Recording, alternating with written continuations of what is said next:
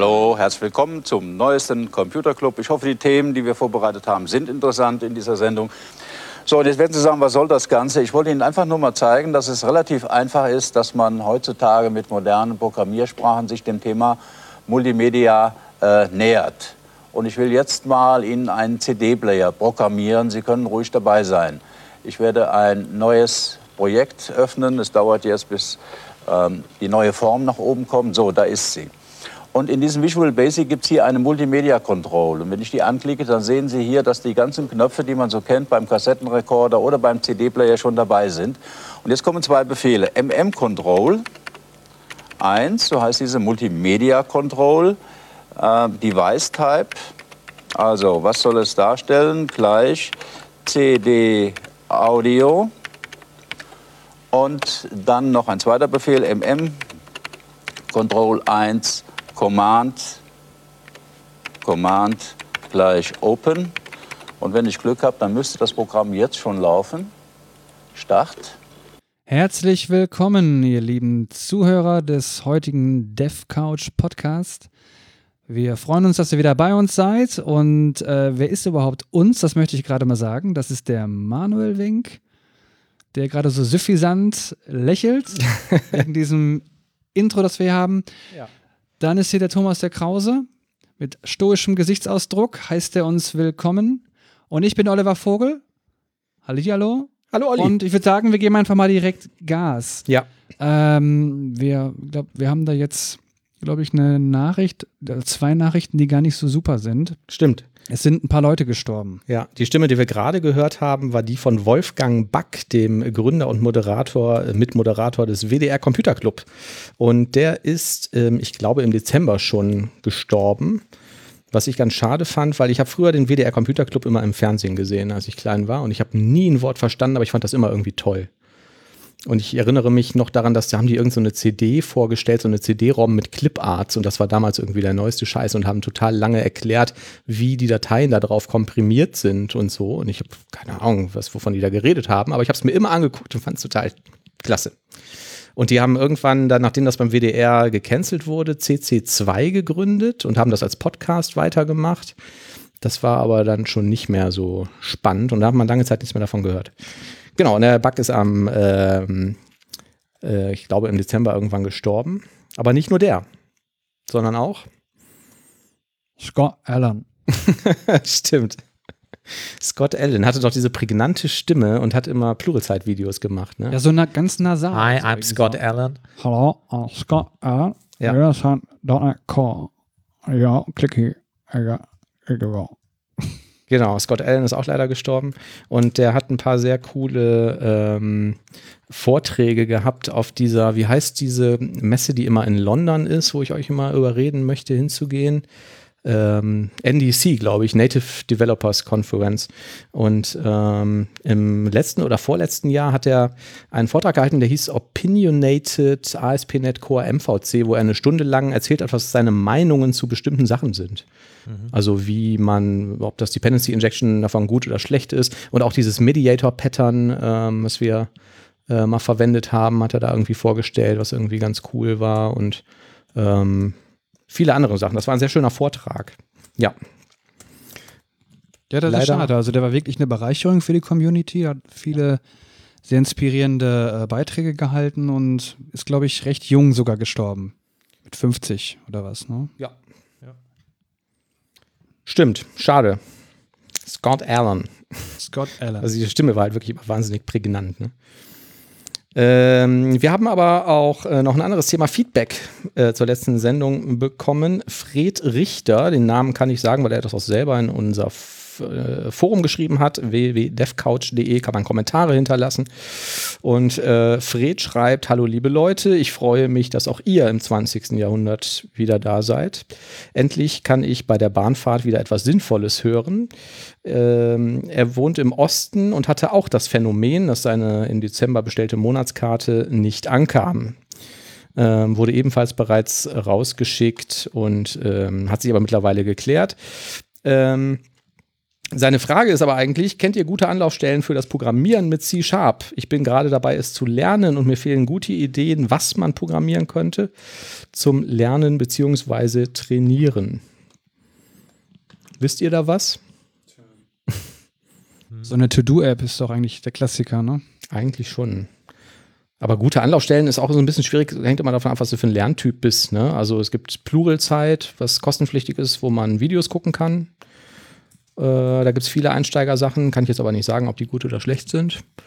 Ähm, und an Büchern oder Webseiten für Einsteiger weiß ich nicht, kenne ich nichts Aktuelles.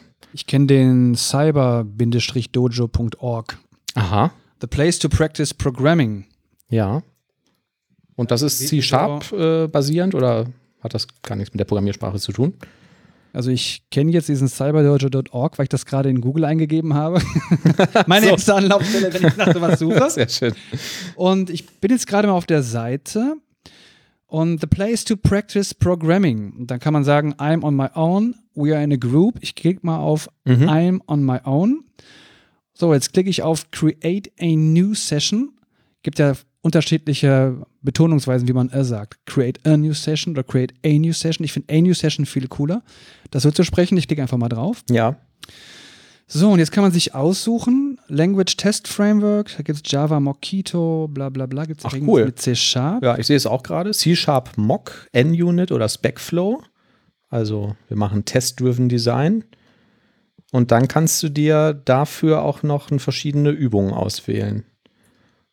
Die Exercise 100 Doors. So, genau, da steht das irgendein Text für irgendwas von 100 Türen, die man da äh, entwickeln soll. Und jetzt, was passiert jetzt, wenn ich auf OK drücke?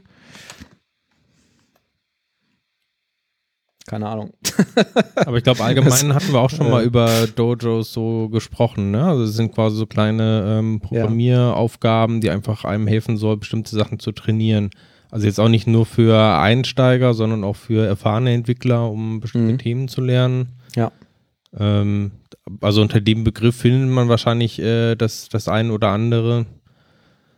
Ansonsten fällt es mir jetzt auch schwer. Also ich habe immer wieder den Tipp gelesen, man soll einfach bei Open Source Projekten gucken, ob man da nicht an irgendwelchen Tickets arbeiten kann. Aber das finde ich für einen Einsteiger auch schwierig. Also da würde ich eher dann auch irgendwelche Tutorials empfehlen, die man durcharbeitet. Ja, ja. Wahrscheinlich gibt es auch bei den ganzen Videoplattformen wie YouTube oder so ganz gute ähm, Einsteigersachen. Ne? Also ich habe da auch irgendwann mal kurz nachgesucht nach verschiedenen Themen und da gibt es auch wahnsinnig viele Leute, die sowas einstellen. Ich kann jetzt aber nicht sagen, ob da irgendwas Gutes oder Schlechtes dabei ist oder so, aber Und als Ähm. eigene Ideen, die man machen kann, was natürlich immer geht, ist eine eigene Webseite irgendwie zu bauen, ne? mit, Mhm. mit ASP.NET Core Ja. was aufzusetzen. ja, diese auch. klassische To-Do-Liste, was Oliver gesagt hat, finde ich eigentlich auch immer eine ganz gute Idee. Ne? Da kannst du Klassiker. Der genau, Klassiker. kannst du irgendeine Datenbank anbinden oder irgendein Storage, wo die Dinger liegen und Und sonst halt Ähm. gucken, was man so automatisieren kann von den Sachen, die man eh macht. Ne? Ähm, Mhm. relativ viele ja, so kleine Hilfsprojekte oder sowas äh, sind tatsächlich entstanden als so Web-Scraper. Also meinetwegen, Mhm. ich gehe auf irgendeine Webseite und lese mir da irgendwelche Informationen raus, die ich brauche. Ich glaube, ähm, Oliver, du hast mal hier mit äh, Zalando irgendwas da, da gebaut, oder? Was automatisch irgendwie deine Bestellungen trackt und irgendwie den Status da rausgibt und sowas. Richtig, Äh, genau, damit ich den Zeitpunkt nicht verpasse, wo ich das noch zurückschicken kann. Ja, also einfach so kleine Helfer im Alltag. Ne? Das ist eigentlich immer so das, was am meisten Ja. vielleicht auch Oder Spaß was wir in der letzten Woche auch mal kurz vorgestellt haben, ist mit dem ähm, mit dem Philips Framework für die Hui-Lights mal rumzuspielen, dass man einfach irgendein Licht zu blinken lässt oder das dann wirklich koppelt gegen eine andere API, zum Beispiel das von äh, Google Maps, um halt irgendwelche Informationen rauszubekommen, wie lange der Arbeitsweg gerade dauert und das halt farblich irgendwie darzustellen und das dann zu koppeln an das Framework von IFTTT. Mhm. Sowas, so nette Spielereien. Das klingt erstmal sehr kompliziert für Einsteiger, aber wenn man, da gibt es halt auch etliche Tutorials, die das relativ einfach erklären. Ne? Und auch diese ganze Integration mit Smart Home Systemen geht vergleichsweise dann einfach. Es sind halt irgendwie auch irgendwelche Webaufrufe, wenn man einmal weiß, wie die funktionieren, dann muss man halt gucken, quasi, was muss man als Daten reingeben, Licht an, Licht aus. Ja. Und dann hat man ziemlich schnell schon was, was auch beeindruckend ist. Klingt Aber du hast gerade was sehr Interessantes gesagt. So ein Webscraper. wäre eigentlich eine interessante äh, Sache, die man mal programmieren könnte. Aber wie macht man das eigentlich? Wie scrapt man eigentlich die Daten oder Internetseiten wirklich gut? Weil du hast heutzutage wirklich dynamische Seiten und ähm, vieles kommt vielleicht über ähm, Websockets rein. Wie scrapt man sowas? Also ich meine, du kannst ja nicht jetzt hingeben im HTTP-Client meistens das machen, weil halt JavaScript noch dynamisch aufgeführt, ausgeführt wird. Eigentlich müsstest du hingehen mit so einer Art ähm, Headless Browser. Phantom.js oder irgendwas, die Seite holen und die nach zu bearbeiten? Oder wie geht ihr vor, wenn ihr scrapt? Du meinst, weil du vielleicht noch JavaScripts hast, die Richtig. den Content erst fertig rendern oder abfragen? Genau. Ich oder würde so? sagen, das ist in der Praxis nicht so ein Problem, weil entweder du hast eine statische Webseite, dann kannst du eh das ganz normal auslesen, dann brauchst du keine JavaScript-Ausführung. Wenn du Seiten hast, die sehr stark auf JavaScript setzen, dann sind das eh häufig ja irgendwelche Single-Page-Anwendungen, die die eigentlichen Daten aus irgendeiner API nachladen. Dann kann man auch direkt die API quasi verwenden. Stimmt. Vielleicht auch eine ganz gute Idee, Fred. Wir packen das mal in die Shownotes. Es gibt ein Framework von ähm, Iron Software, das du kostenlos verwenden kannst, den Web Scraper, der halt genau dafür da ist. Ne? Den gibst du quasi eine URL, setzt so einen Request ab und dann kriegst du so, ein, ja, so eine Art DOM-Modell zurück, ne? also so ein, so Graphen der geladenen Seite und kannst dann darauf sagen, äh, such mir mal den Link mit der Beschriftung Title oder so. Oder ähm, was weiß ich, hole mir da irgendwelche Daten raus. Ne? Und ähm, damit hast du natürlich quasi eine universelle Datenquelle. Also damit könntest du jetzt von deinem lokalen ÖPNV, du hast gesagt, du fährst mit Bus und Bahn, von der Webseite vielleicht irgendwelche Fahrpläne runterscrapen und die auf einer Webseite anders anzeigen oder speichern oder durchsuchbar machen oder was auch immer. Ähm, und die haben ein ganz schönes Tutorial für so Get Started, Getting Started C-Sharp Code Examples. Ähm, sowas kann man auch mal ausprobieren und schauen, ob einem was einfällt, damit was zu machen. Also schön ist, glaube ich, immer, wenn man irgendein, irgendein Projekt hat, was auch übersichtlich ist, wo man auch dann irgendwie sagt, so, jetzt bin ich fertig damit. Oder jetzt bin ich fertig und kann es besser machen oder so. Ne? Wenn du jetzt so ein riesen Monsterprojekt startest, das ist natürlich schnell frustrierend, wenn man dann nie zu irgendeinem Ziel kommt, denke ich. Jetzt fehlen nur noch die Unit-Tests und die Dokumentation. Dann ist das Projekt fertig. ja. Auch ganz interessant, da kommen wir vielleicht später in der Sendung noch zu. Ich habe äh, hab so ein kleines E-Paper-Info-Display. Äh, vielleicht ist das auch was für dich und äh, da werde ich auch den Code veröffentlichen. Ähm, kommen wir nachher noch zu. Ansonsten vielen Dank für das Feedback, da freuen wir uns immer drüber. Ja, ähm, wir als Freiberufler profitieren ja davon, dass wir uns unter bestimmten Umständen vielleicht auch einen Firmenwagen kaufen können und den steuerlich absetzen können. Da gibt es seit dem 1.1. Ähm, ein neues Gesetz. Es ist ja so gewesen, dass du für die Privatnutzung eines Elektro- oder Plug-in-Hybrid-Fahrzeuges nur 0,5 Prozent zahlst vom Listenneupreis ähm, monatlich. Ähm, und Genau, im Gegensatz zu 1%, was man als normaler ähm, genau. Freiberufler quasi für einen Firmenwagen zahlt. Ne? So, das heißt, 1% irgendwie Mhm. zahlt man, muss man jeden Monat dann als theoretischen Gewinn irgendwie in der eigenen Firma, sag ich mal, verbuchen, Genau. was da entsprechend versteuert wird. Ja, und zahlt dann darauf mehr Steuern. Ne? Also wenn das Fahrzeug jetzt 40.000 Euro Listenneupreis hätte, egal was ihr bezahlt habt, es geht immer nur um den Listenneupreis, äh, würdet ihr halt äh, virtuell ähm, ein Prozent davon, also 400 Euro, ähm, versteuern müssen zusätzlich, ähm, beziehungsweise 0,5 Prozent, also nur noch 200 Euro, wenn es ein Elektroauto äh, ist. Und seit diesem Jahr, äh, schnallt euch an, wenn das Ding unter 40.000 Euro kostet und ein Elektroauto ist, sogar nur noch 0,25 Prozent. Gibt es unter 40.000 Euro Elektroautos? Ja, gibt es. Ähm, macht aber nicht unbedingt Spaß. Also ich habe mal ganz kurz danach geguckt. Ne? So ein BMW i3 geht los bei 38.000 Euro. Der hat auch schon eine ganz gute Reichweite. Aber wenn du irgendein Extra haben willst, also Navi, schönere Ausstattung oder so, dann bist du sofort, egal was du nimmst, bei über 40. Und ähm, eins der meistverkauften Elektroautos ist, glaube ich, der Hyundai Ioniq in Deutschland.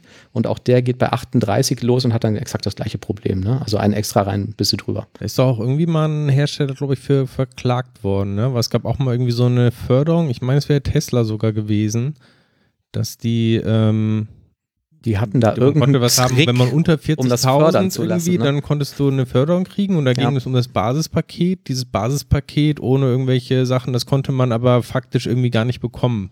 du wurdest immer irgendwie dazu gezwungen, gezwungen irgendwelche Updates-Packs da irgendwie zu, zu Kann sein, ja, das weiß ich genau im, nicht genau im Kopf, aber kann sein, ich weiß, dass es da irgendwas gab. Genau, zusätzlich bekommst du ja aber auch noch die, äh, st- diese Förderung von einem Elektroauto, ne? die ist, glaube ich, im besten Fall auch über 5000 Euro, 6000 irgendwas, wobei die Hälfte der Staat, die Hälfte der Hersteller zahlt, also das kann mittlerweile äh, vielleicht interessant sein für den einen oder anderen, äh, mal drüber nachzudenken, vielleicht doch ein Elektroauto zu nehmen.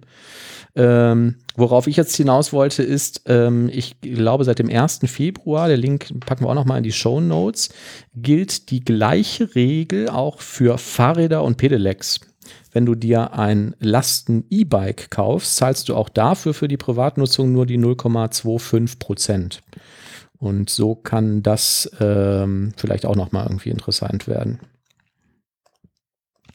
Im gleichen Zuge habe ich einen Artikel gelesen auf Spiegel Online, packen wir auch in die Show Notes, was zum Erfolg der Stromer noch fehlt.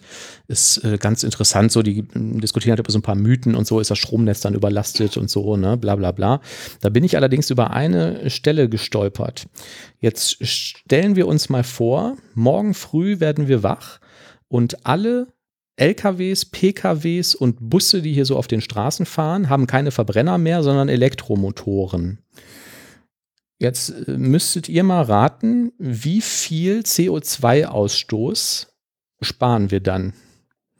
Also wie viel diese drei Fahrzeuggruppen produzieren dann wie viel weniger CO2 über die gesamte Lebensdauer im Vergleich zu dem Verbrenner vorher? Nochmal, also alle normalen Fahrzeuge, Pkw, Lkw. Genau. Alle Fahrzeuge auf der Straße, die heute einen Verbrenner haben, werden ausgetauscht durch Elektrofahrzeuge. Die emittieren Hm. dann weniger CO2. Die brauchen allerdings in der Herstellung ein bisschen Gib mehr uns CO2. doch mal, gib uns doch mal einen Tipp. Sind das Moment. mehr oder weniger als 20 Prozent? Moment, ähm, noch eine Frage. Also du rechnest aber jetzt Herstellungskosten auch irgendwie mit rein oder geht es quasi, die sind jetzt über Nacht einfach alle ausgetauscht, neutral und wir gucken jetzt quasi irgendwie, wie ändert sich der. Ja, ich rechne die Herstellungskosten mit rein. Also die Herstellungskosten sind in CO2 höher. Ähm, 70 bis 130 Prozent höhere Treibhausgasemissionen bei der Herstellung als bei der Herstellung von Benziner oder Diesel. Aber im realen Betrieb brauchen die dann natürlich weniger. Und wenn wir jetzt die komplette Lebensdauer betrachten für so ein durchschnittliches Fahrzeug, da sind die hier von 150.000 für einen Kleinwagen, 180.000 für Mittelklasse, 220.000 Kilometer für ein Oberklassefahrzeug ausgegangen. Wie viel Prozent CO2 produzieren die über die Lebensdauer weniger? Also mehr oder weniger als 20 Prozent. Den Tipp Ich, kannst mein, du uns ich, mach, geben. ich habe meine Vermutung, ist der CO2-Aussteig, äh, der CO2-Ausstoß würde sogar steigen, weil ich meine, mich zu erinnern, es gab mal so ein Thema, dass sich Elektroautos erst ab, ich weiß nicht wie viele, es waren relativ viele, also 20.000 Kilometer im Jahr oder sowas. Ähm, Ja. also schon was jetzt äh, bei weitem nicht jeder schafft. Also Und 20.000 ich war vielleicht ein bisschen viel, aber ähm, Und ich glaube, es sind weniger als 20 Prozent. Also diese die, ganzen die beziehen Probleme sich hier in dem Artikel auf eine Studie des Fraunhofer Instituts für System- und Innovationsforschung. Und die haben eine Metastudie ähm, durchgeführt, also haben halt andere Papers ausgewertet ne, und ähm, haben die Ergebnisse dann zusammengefasst. Und die kommen auf ein Ergebnis über die gesamte Lebensdauer von zwischen 15 bis 30 Prozent niedriger als die eines vergleichbaren Verbrenners. Und ich habe mir beim Lesen gedacht, das ist ziemlich wenig. Mhm. Also, das ist ja jetzt, ja, halt nicht die Welt, ne? Im CO2-Ausstoß. Und dafür musste das Ding ja erstmal 150.000 Kilometer sparen, um das, äh, fahren, um das zu sparen. Oder 180 oder 220.000 Kilometer. Was mit einem Elektroauto bedeutet, der lädt auch viel rum, ne? Ja, und letzten Endes der Strom, der erzeugt wird, unter Umständen vielleicht noch mit Kohle. Ja, genau. Also das bezieht sich auch auf den deutschen Strommix. Ne? Also das ist dann schon so, wie das hier aussieht. Klar, wenn du irgendwann sagst, der Strom ist vollkommen CO2-neutral hergestellt, dann sieht das wahrscheinlich ein bisschen anders aus. Aber 15 bis 30 Prozent, das hätte ich viel höher erwartet. Über die gut, gesamte mit Lebensdauer. deutschen CO2-Mix, dann kann ich das schon Hm. Also wenn man davon ausgeht, dass der sich halt entsprechend ändert und weiß ich, vielleicht in 20 Jahren oder so komplett erneuerbar ist, oder zumindest nicht mehr mit äh, Kohle dann irgendwie betrieben wird. Ja. Ja, ja, klar. Also zumindest hast du da die Chance, es überhaupt mal CO2-neutral den Betrieb zumindest zu kriegen, ne? im Gegensatz zu einem Verbrenner. Aber dass das trotzdem so wenig ist, überrascht mich ein bisschen. Dafür, dass das jetzt so stark gepusht wird von der Bundesregierung, um Klimaziele zu erreichen, ähm, erstmal spart man damit ja verhältnismäßig wenig. Im Verhältnis dazu, wie viel Geld man halt reinstecken muss, auch in Form von Subventionen und so. Ich Naja. Das ist wahrscheinlich andersrum. Wenn man es nicht macht, Mhm. dann ist es halt unmöglich, die gesteckten Ziele zu erreichen. Ne? Also, ja, ja. Du musst es machen und musst Ja. gleichzeitig aber versuchen, dass die, dass die Energieproduktion CO2-neutral wird, ne? Oder möglichst wenig Genau, CO2, ja. Aber da. Wenn du es dann ja. quasi für jeden Prozentpunkt, den du in Zukunft quasi grün erzeugst, hast du ja dann automatisch quasi profitieren ja alle Elektroautos auf der Straße davon. Ne? Ja. Also, Ja, natürlich, ja. Ja, ich habe halt nur, wenn mich jemand gefragt hätte, hätte ich die Zahl halt viel höher geschätzt. Ähm, Social Media. Wer von euch kennt Devin Couch?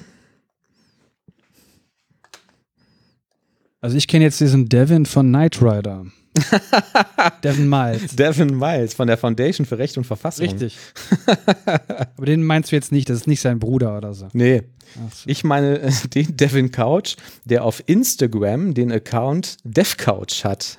Instagram.com slash DevCouch. Äh, Das ist, äh, ich glaube, ein Engländer, ein englischer Jugendlicher und der heißt halt Devin Couch. Und der ist irgendwie Hobby-Fußballspieler und wenn man da drauf geht, dann kann man sich gucken, anschauen, was der denn so macht. Was uns nicht der gleiche ja, der den DevCouch Twitter-Handle besetzt, ne? Nee, das ist Ja, tatsächlich irgendwie so eine Gruppe von Entwicklern gewesen, die sich da aber 2012 oder so zum letzten Mal angemeldet haben.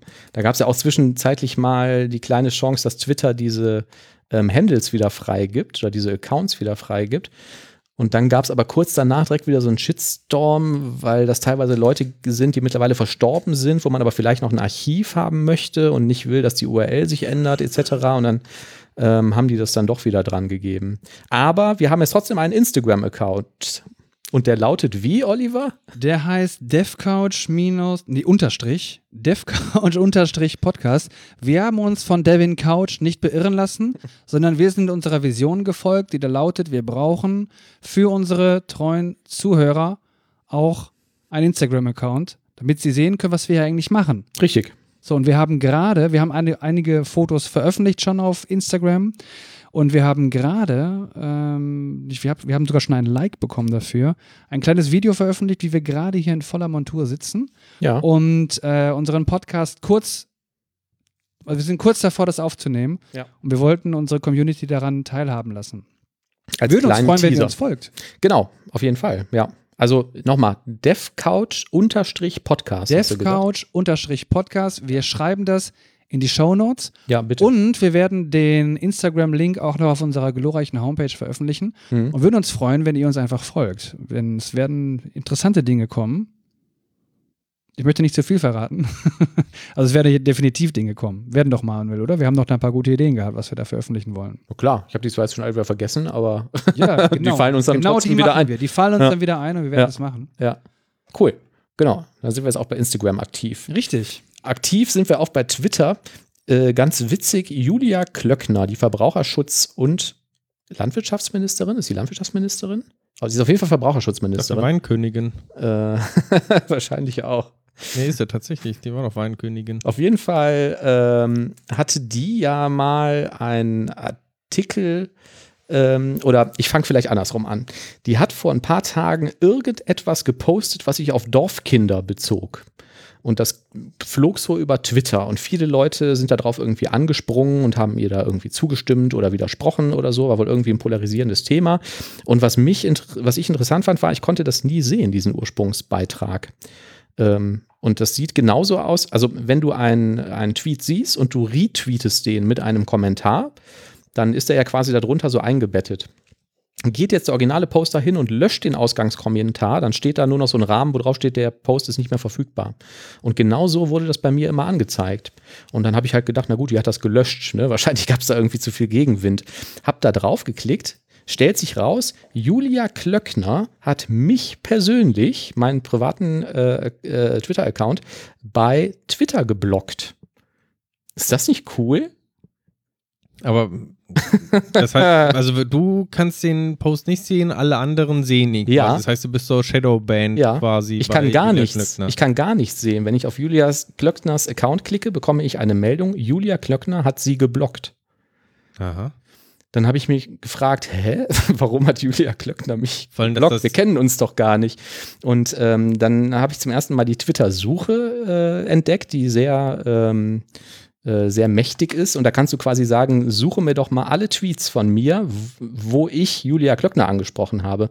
Und da stellt sich raus, es gab einen, ähm, die hat mal so ein Video gepostet, wo sie mit so einem Nestle-Manager äh, war. Das ging auch durch die Presse und die beiden ganz stolz verkündet haben in so einem Video, yay, wir haben es geschafft, den durchschnittlichen Zuckergehalt von, von Produkten um 5% zu reduzieren. Wo ich mir gedacht habe, das ist aber relativ wenig. Und dann habe ich kurz gegoogelt und so ein paar Infos gefunden. Ähm, die Zuckersteuer gab es mal in Deutschland, wurde 93 von der CDU-CSU abgeschafft.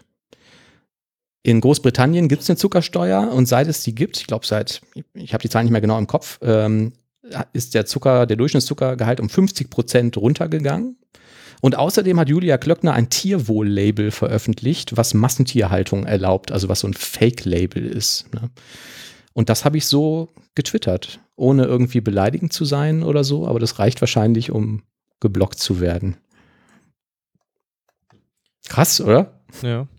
Und du auch gar nicht, dass irgendwie Blocken in Twitter so funktioniert. Also ich hätte eigentlich gedacht, es funktioniert eher andersrum. Das heißt, wenn sie dich blockt, dann sieht sie halt deine Kommentare nicht mehr. Also sie wird quasi von dir nicht mehr da belästigt in ihrem Feed. Mhm. Und vielleicht maximal, dass du daran gehindert wirst, irgendwie Sachen von ihr zu retweeten oder sowas. Aber Nee. dass quasi du dann ihre Sachen nicht mehr siehst, das finde ich interessant. Ja, finde ich Ja, auch. vor allen Dingen, also ich finde es ich find's ein ganz großes Armutszeugnis, ähm, weil das zeigt doch im Grunde genommen, dass du da irgendwie auf einen wunden Punkt getroffen hast, dass es eigentlich Bullshit war, was sie gesagt haben. Mhm. Und die wollen niemanden haben, der wirklich da den Finger drauf zeigt und sagt einmal, wollt ihr uns verarschen? Also mir persönlich ist das ja vollkommen egal, ob die mich jetzt geblockt hat oder nicht, aber ich sehe das genauso wie du, ne?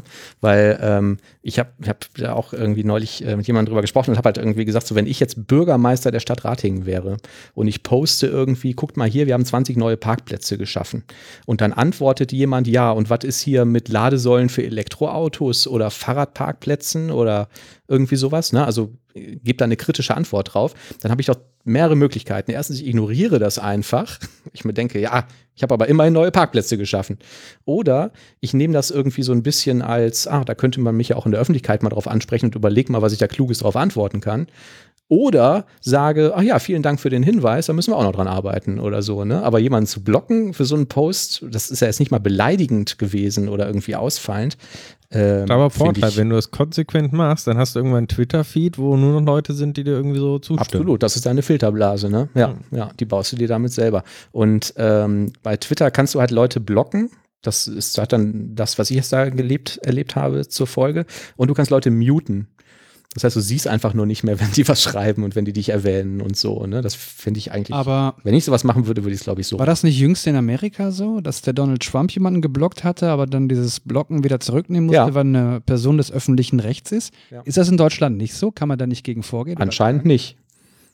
Also wenn dein gewählter Volksvertreter, jetzt unabhängig, ob ich jetzt Frau Glöckner gewählt habe oder hätte oder so, wenn ich dem sage, ich finde das aber nicht gut, aus dem und dem Grund oder so, dann zu sagen, ja, die höre ich aber nicht zu, finde ich merkwürdig. Ne? Können wir dem nicht mal nachgehen irgendwie, weil mich ärgert das.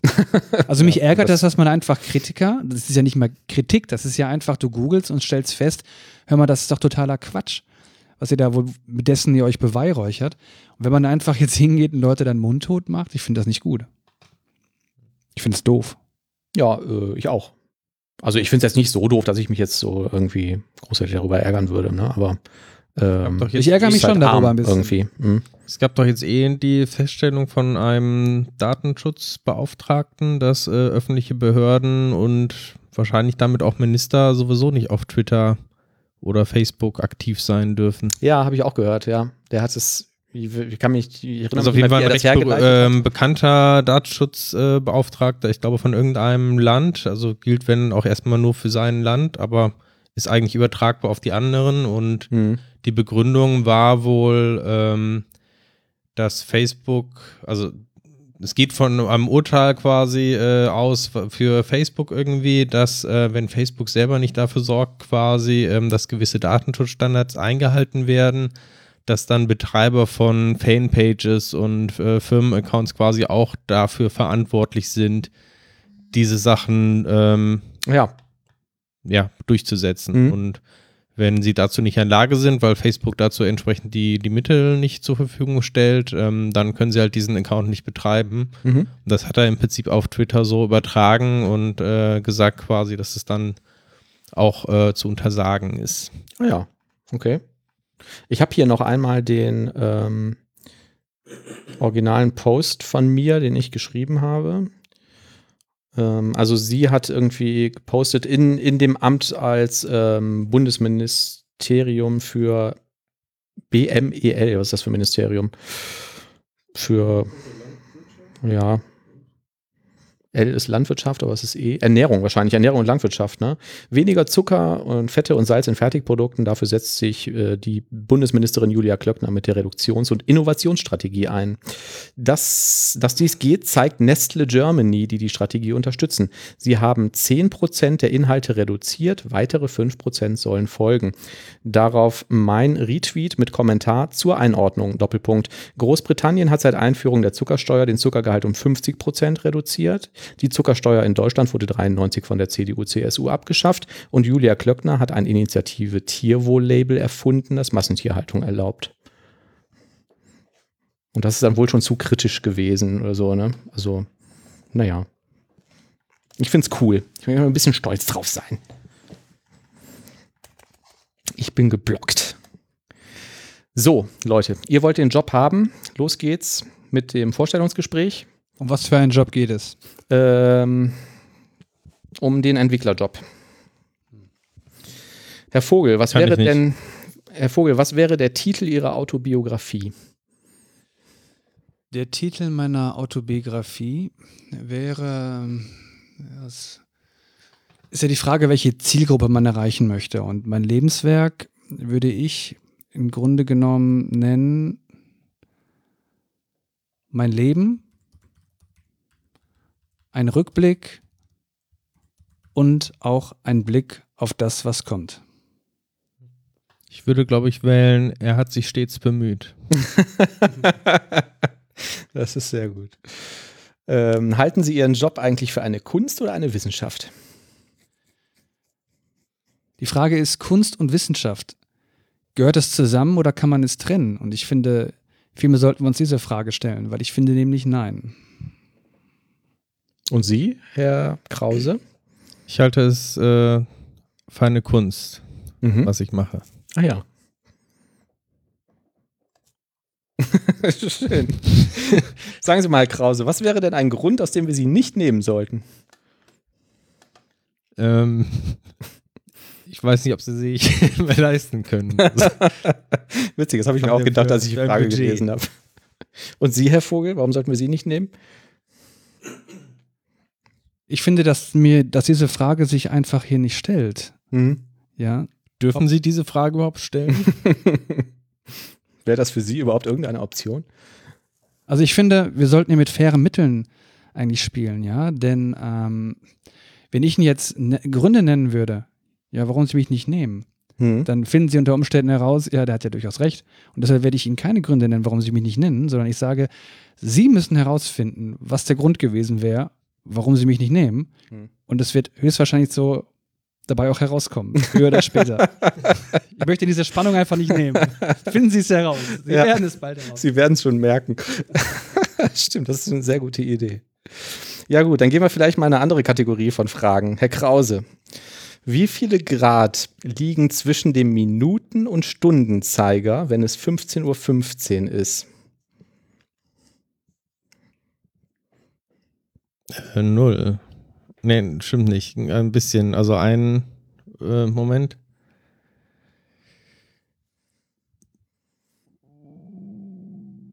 Vielleicht möchten Sie dem Herr Krause helfen, Herr Vogel. Also ich hätte jetzt auch null gesagt, ne? Nee, Moment, es ist äh, 360 durch 12 durch 5. Ich hätte gesagt 360, also ich weiß nicht, wie die Antwort ist. Ungefähr 15 Grad oder 360 durch 12 hätte ich gesagt, wegen den 12 Stunden und dann durch 4, weil ein Viertel von der vollen Stunde um ist. Okay, kann auch sein, durch 4. Aber 15 Uhr 15 ist doch jetzt eine gerade Linie, oder? Ja, aber der Stundenzeiger bewegt sich ja um ein Viertel weiter weiter, wenn der ähm, Minutenzeiger auch schon ein Viertel weiter ist. Der springt ja nicht um zur vollen Minute, sondern der bewegt sich ja kontinuierlich weiter. Ist denn jetzt diese 0 Grad, ähm, Herr Wenk, eine Antwort, Also 7,5 wo Sie, wo Sie sagen, ja, das war schon jetzt recht pfiffig oder sagen Sie, bin ich jetzt schon aus dem Rennen? Weil dann Ich kenne die Antworten nicht hier drauf. Und ich so. habe hier, ich habe, Aber ich muss dazu sagen, wenn es 15.15 Uhr ist, ich komme meistens eine Minute zu spät. ach so, Dann sind es 0 Grad. okay. Okay. Also zu spät kommen ist jetzt nicht gerade, womit man werben sollte, ne? Nee, stimmt eigentlich. Ich habe die ähm, Fragen aus einem Artikel von NTV, da geht es um ähm, knifflige Fragen im Bewerbungsgespräch. Und die Frage, die ich gerade gestellt habe, war aus der Kategorie Schätzfragen, wo in dem Artikel quasi steht, das ist im Prinzip mehr oder weniger egal, was du da antwortest. Der Fragesteller will dann vielleicht gerne hören, wie du, wie du dir das herleitest oder wie du zu, dein, zu dem Ergebnis dieser Schätzung kommst oder so. Ja?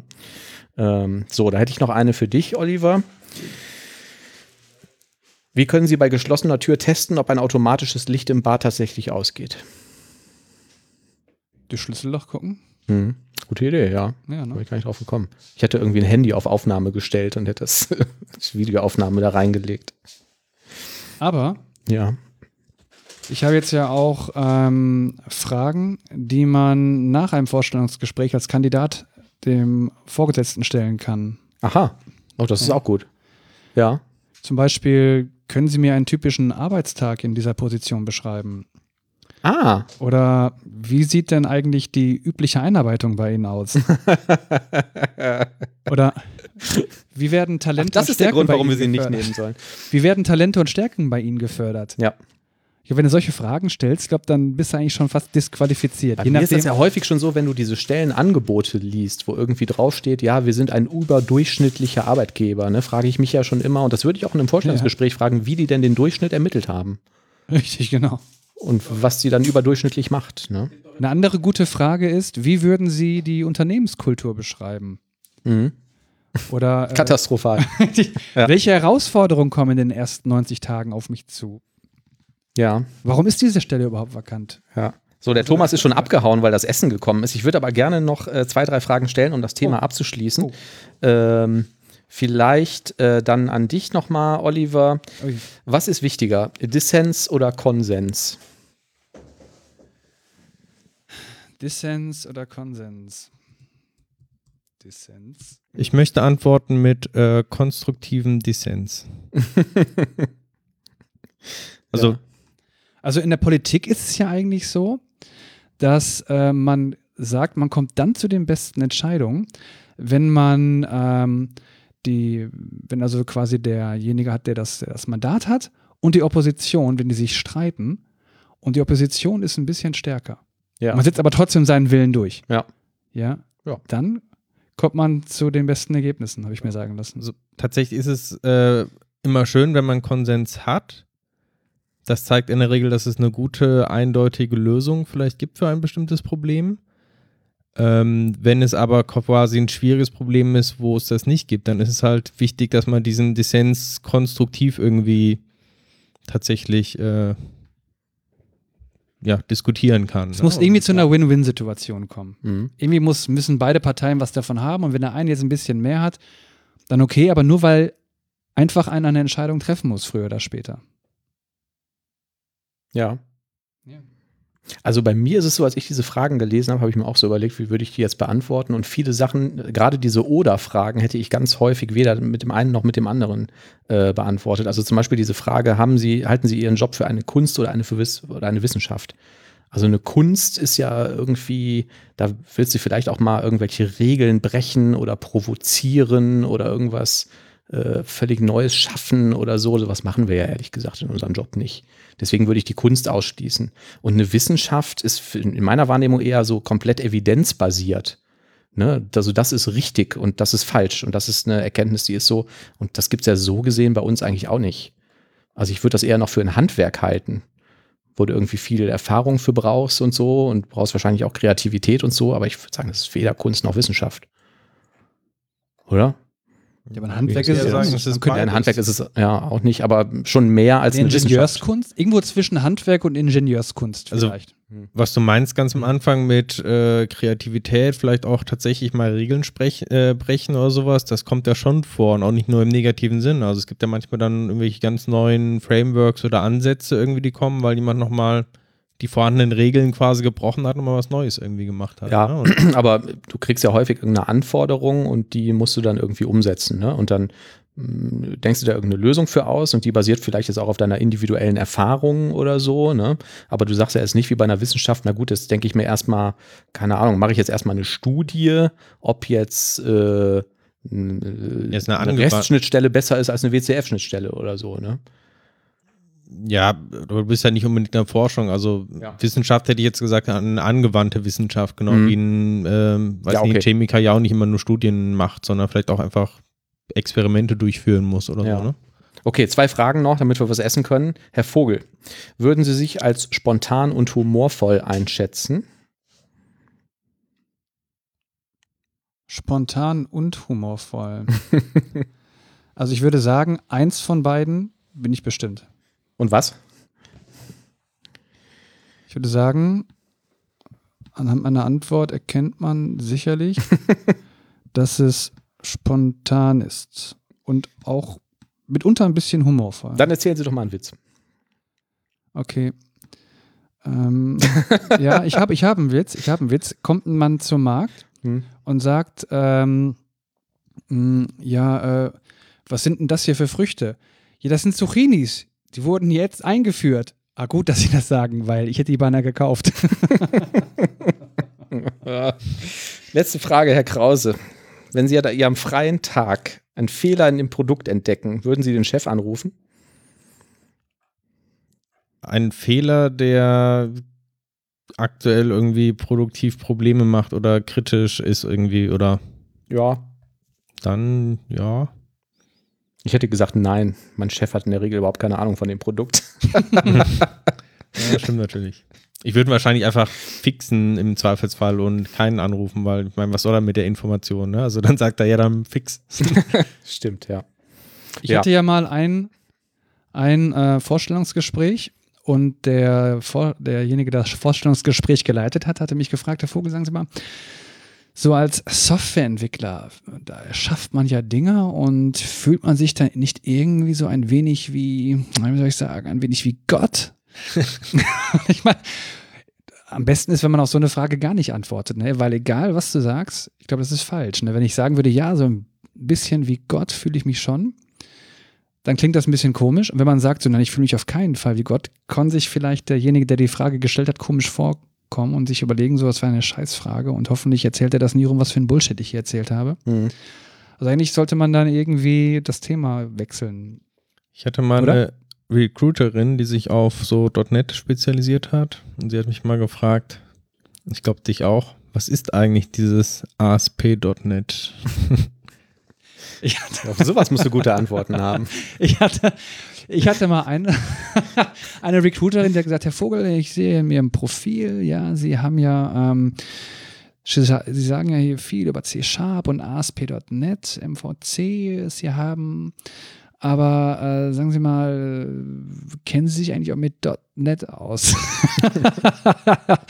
da muss natürlich dann das Lachen ein wenig verkneifen. Ach, ich finde, da darf man auch ruhig mal lachen. Ja, Wenn die Recruiterin dir damit deutlich macht, dass sie überhaupt keine Ahnung davon hat, worum es eigentlich geht. Das ist doch das spannend. ist ein bisschen süß. Die Fragen haben wir alle schon gehabt. Also ich äh, hatte mal irgendwie eine Anfrage für die Entwicklung von irgendwelchen User Controls in WPF oder so damals noch. Und dann hat die hunderte Fragen gestellt, so ob ich das bei User Controls schon gemacht habe und das und das und das. Und dann so ganz am Ende sagte sie so, ach ja, und noch mal ganz was anderes, mal so für mich zur Info. Was ist denn eigentlich ein User Control? also es ist wahrscheinlich immer das Gleiche, ne? So, essen wir was? Wir essen was. Bis gleich. Bis gleich. So, wir sind zurück aus der Mittagspause. Wir hatten ein ganz köstliches ähm, Abendbrot. Mal wieder Sushi. Das ist mittlerweile schon zu unserer zu, ähm, zu einem Tradi- Ritual geworden. Tradition das gehört geworden. irgendwie eine Tradition, das gehört einfach dazu. Ich glaube, nach der 50. Sendung oder so kann man schon von Tradition sprechen, oder? Ja. Auf jeden Fall. Ich finde auch. Es ist historisch bedingt, dass wir das Historiisch bedingt. So machen. mhm. Und aus organisatorischen Gründen machen wir das so. Vor allem, weil ich nicht kochen kann, sonst. Dafür kannst du hervorragend Kaffee zubereiten, muss man sagen. ja, aber das ist noch nicht zur Tradition geworden. Ich habe als Tradition immer ein kleines Projekt nebenbei und mein aktuelles ist, ich möchte mir ein äh, Infodisplay bauen, was ich zu Hause an die Wand hängen kann. Und dazu habe ich ein E-Ink-Display oder E-Paper-Display gekauft von der Firma Waveshare. Gibt es für ein paar Euro, ich glaube 40 oder 30 oder 40 Euro hat das äh, damals gekostet.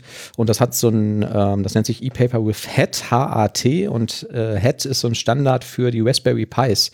Die haben ja so einen Sockelstecker, diese GPIO heißen die, glaube ich, General Purpose IO. Und da kann man dieses Ding draufstecken. Und dann haben die eine Client-Library für Python und Nochmal C? kurze Frage Ja. nochmal zur, zur Hardware. Wie groß ist dieses Display? Ach so, Wenn du jetzt sagst, 30 Euro. Ähm, die gibt es in verschiedenen Größen. Meins hat, glaube ich, siebeneinhalb Zoll oder so in der Diagonale. Ist super dünn, ist nicht dicker als so eine Glasscheibe und hat halt so einen Flachbandstecker mit da dran. Und äh, mein Ziel ist das, das irgendwann mal in einen Bilderrahmen einzubauen. Also einen Bilderrahmen, der vielleicht ein bisschen tiefer ist, weil da kann ich dann diesen Pi mit, äh, mit rein verbauen.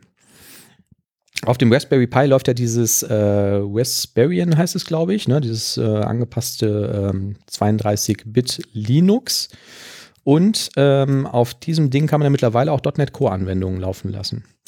Und dann war natürlich meine erste Frage, wie ähm, äh, kann ich das Ding dann jetzt mit .NET Core programmieren, weil die Libraries sind ja nur für Python.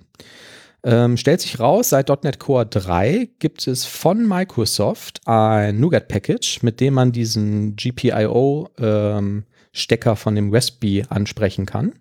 Und dann gibt es eine Doku von dem Hersteller, sehr gut dokumentiert, dieses Display, ähm, welche Commands man quasi senden muss, ähm, um mit diesem Display zu kommunizieren und kann dann da Pixel für Pixel ähm, Images draufladen. So, und jetzt ist halt, ähm, also ich ähm, bin dann irgendwann auf eine Library gestoßen, die das schon machen soll für dieses Display, die funktionierte aber nicht. Ähm, die haben auf so ein Open Source NuGet Package gesetzt, ähm, was zur Kommunikation mit .NET Core, ähm, ähm, also was die Kommunikation damit ermöglicht unter .NET Core. Und das lief aber wie gesagt irgendwie nicht mehr. Dann habe ich bei GitHub ein zweites ähm, Projekt irgendwann gefunden, wo einer das mit dieser neuen Library gemacht hat. System, ich glaube, es ist System GPIO heißt das, aber bin ich mir nicht 100 pro sicher. Ähm, das habe ich geforkt und habe dann angefangen, das für mein Display anzupassen, weil er hat ein Dreifarb-Display verwendet und ich habe nur das Zweifarb-Display. Das ist ein bisschen günstiger gewesen. Ähm, habe dann angefangen, das so mit der Doku umzusetzen und ähm, habe dann aber hinterher festgestellt, schon die Ausgangsversion funktionierte mit meinem Display. Ne, der konnte dann halt die dritte Farbe, hat er dann immer als schwarz äh, gezeichnet. So, und jetzt habe ich quasi eine Library, mit der ich in der Lage bin, mit .NET Core ein Image auf dieses E-Paper-Display zu rendern. Das ist so ein bisschen lahm, das dauert ungefähr 10 Sekunden, bis er so ein Bild da übertragen und aktualisiert hat. Ähm, und jetzt aktuell ist mein Problem, da hatten wir ja so nebenbei schon mal drüber gesprochen, wie erzeuge ich ein Image, was ich auf dieses Display übertrage. Na, mein Gedanke war zum Beispiel Bahnabfahrtszeiten oder Wetterberichte oder Termine vom Kalender oder so da drauf zu rendern. Ähm, vielleicht noch mal kurz zu dem Pi, das fand ich ganz interessant. Ähm, was man, glaube ich, nicht machen möchte, habe ich schnell gelernt. Du möchtest nicht auf dem Pi entwickeln und darauf das Zeug kompilieren, weil das Ding ist einfach zu langsam. Ne? Es gibt auch keine vernünftigen IDEs. Ähm, was du aber machen kannst, du kannst äh, unter Windows sagen, ähm, kompilier mir diese .NET Core-Anwendung für Linux ARM 32-Bit. Ähm, kannst dann so ein ähm, Publish, .NET Publish machen und der baut dir dann quasi ähm, eine Version, die ja dann auch ohne die, ähm, Dot, ohne die .NET Core One-Time läuft. Das ist dann immer relativ groß, hat dann so 100 MB, aber das kann man dann, das fertige Kompilat von seinem Windows-System auf den Raspberry übertragen, einfach starten und dann läuft die Software da drauf. Das ist relativ easy. Aber entwickeln möchte man wahrscheinlich wirklich ähm, zumindest unter einem System, was irgendwie mehr Rechenpower hat als der Raspberry Pi. So, und jetzt ist halt mein Problem. Wie erzeuge ich ein Image, was ich da drauf lade? Ich weiß es nicht. Was ich nicht machen möchte, ist anzufangen Noch mal, mit. also du willst aber ja nicht einfach irgendein Bild, JPEG oder so, sondern du möchtest ja das als Infodisplay verwenden. Das heißt, auf Richtig. diesem Bild sollen nachher irgendwelche Informationen stehen. Wann kommt die nächste Bahn und wie viel Genau, Grad so ist es heute? klassischen UI-Programmierung sprechen wir wahrscheinlich von Data Binding oder so. Ne? Ich lade irgendwelche Daten, möchte die irgendwie an ein User Control binden oder so oder möchte das dann irgendwie ähm, rendern und am Ende brauche ich aber unbedingt ein Image mit einer festen Auflösung. Ich hätte ja spontan gesagt, am einfachsten wäre es doch, wenn man einfach auf dem Display irgendwie eine Webseite darstellen kann und die schreibe ich, aber Hm. dazu gesagt, es ist nicht so einfach. Also es ist kein normales Display irgendwie in dem Sinne, sondern du musst es über diese extra Schnittstelle anbinden. Ja. Also du sagst der Schnittstelle quasi wirklich pixelgenau, an welche ähm, Koordinate die welchen Punkt rendern soll. Und ideal ist natürlich, wenn du ein Image hast oder ein, irgendwas, was du rastern kannst, also ein BMP oder so, und das kannst du dann Pixel für Pixel darüber übertragen. Das heißt, eine Webseite könntest du natürlich theoretisch nehmen, die muss aber vorher in ein Image verwandeln. Oder du brauchst, was weiß ich, einen Webserver, der dir die Images rendert. Und da habe ich jetzt noch nichts gefunden, wo ich so richtig mit zufrieden bin. Also ähm, bequem wäre natürlich sowas wie ähm, .NET, ähm, äh, hieß es .NET Forms? Windows, Windows Forms hieß das, ne? WinForms, WinForms zu nehmen, weil da hast du halt einen User Control, da sagst du, das soll eine fixe Auflösung haben, da funktioniert sowas wie Data Binding und dann renderst du da halt ein Bild raus, ne? Ähm, aber das funktioniert natürlich nicht unter dem Linux. Ähm, dann war der zweite Ansatz, den ich hatte, und ich glaube, das werde ich vielleicht auch erstmal ausprobieren. Ähm, ich habe eine DevExpress-Lizenz und da gibt es für .NET Core ein, ähm, ja, ein Reporting-System, wo du dir visuell einen Report zusammenklickst. Der kann natürlich Data Binding und die können das zu einem Image rendern, was da hinterher rauskommt. Andererseits klingt das natürlich auch ein bisschen sehr fett dafür, um, um ein Image zu erzeugen. Wird meine Anwendung wahrscheinlich direkt mal wieder 200 Megabyte größer oder so. Also eine komplexe Lösung hätte ich auch noch anzubieten. Ja, gerne. Du machst einen, lässt erstmal einen äh, .NET Core Webserver drauflaufen, der dir irgendwie entsprechend die Daten als Webseite Ja. generiert. Ja. Dann machst du ein Headless Chrome drauf, den du quasi über die, also kannst du den Chrome auch über, wahrscheinlich gibt es, ich weiß nicht, was es für Raspberry gibt, ob es genau der Chrome ist, aber auf jeden Fall kannst Mhm. du diese Browser, diese Headless-Varianten Ja. über Kommandozeile so steuern, dass die eine Webseite aufrufen, dann automatisch einen Screenshot machen und den irgendwo ablegen. Ja. Und dann nimmst du diesen Screenshot und machst dann über deine .NET Core Konsolenanwendung, schreibst du den dann pixelmäßig auf dein Display und das alles dann in einem Cronjob, der alle fünf Sekunden oder so läuft. Ja. Finde ich gar nicht so doof. Also, ähm, Ich finde es ziemlich ekelhaft und doof, aber wahrscheinlich das, wo man am schnellsten zum Ergebnis leider kommt.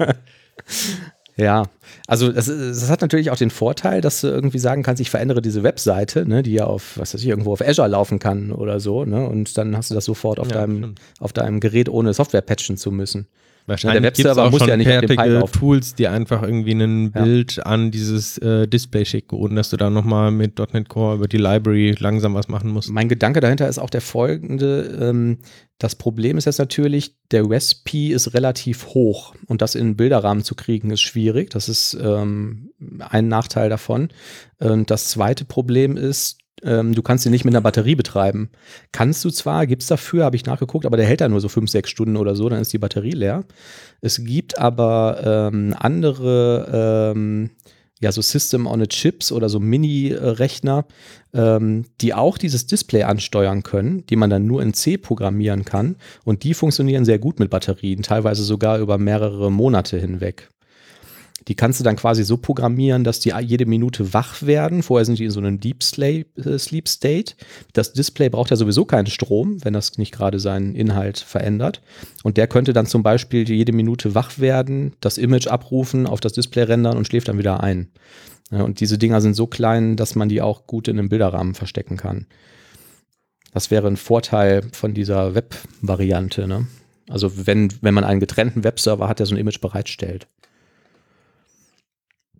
Ja, so richtig, ähm, richtig froh bin ich irgendwie noch mit keiner von dieser Lösung.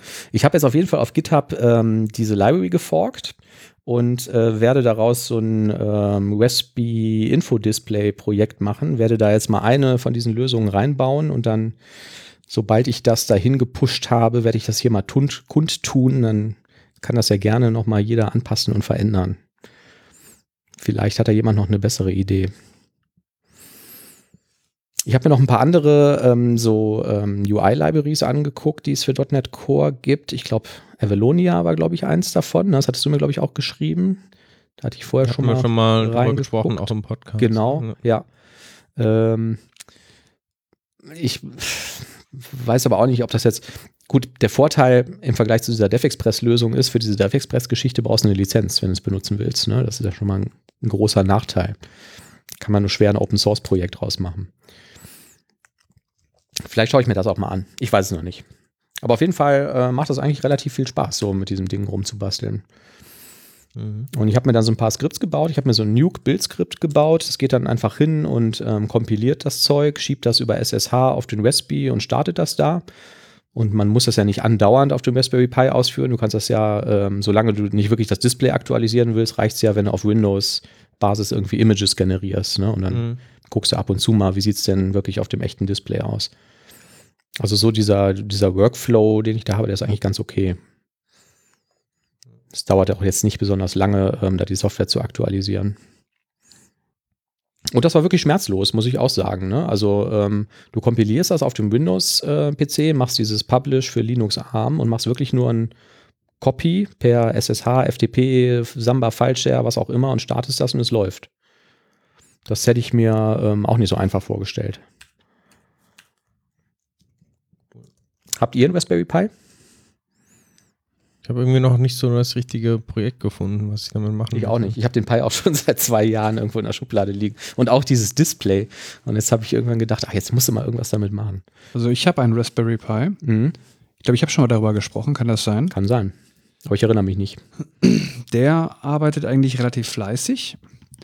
Und ähm, wie soll ich sagen, der verwaltet und erweitert meine Bibliothek von Multimedia-Informationen. ja. Ja, und das macht er relativ gut. Also läuft ein MySQL-Server drauf, ähm, der also immer seine Arbeiten vollrichtet. Mhm. Er enthält Metainformationen zu gewissem Multimedia-Material und ähm, arbeitet sehr zuverlässig, ja. stromsparend und effizient. Cool. Ja, ja. Finde ich auch. Was, was für mich auch noch so ein Aha-Erlebnis war, also als ich das Ding damals gekauft habe, hatte ich halt irgendwie keine Ahnung davon, ne? noch nie so ein Ding gehabt. Und ähm, dann bin ich auf irgendeinen Elektronikladen gegangen, ich weiß nicht, Konrad oder so. Und die haben ja dann oft direkt so Pakete, ne? Die sagen, okay, hier kannst du den Raspberry kaufen, ähm, dann kaufst du noch irgendwie für ein paar Euro das Gehäuse dafür, damit er nicht immer die Platine so auf dem Tisch rumliegt. Dann brauchst du ein Netzteil, was eine bestimmte Spannung liefern muss. Da kannst du auch nicht jedes USB-Netzteil äh, liefern. Das verkaufen die dann irgendwie direkt alles mit, so als Bundle. Und unter anderem liefern die auch einen USB-WLAN-Stick mit, so ein Mini-Ding, was du reinsteckst, wo die sagen, das haben wir auch mit dem Raspberry getestet und das läuft auch mit dem Raspberry.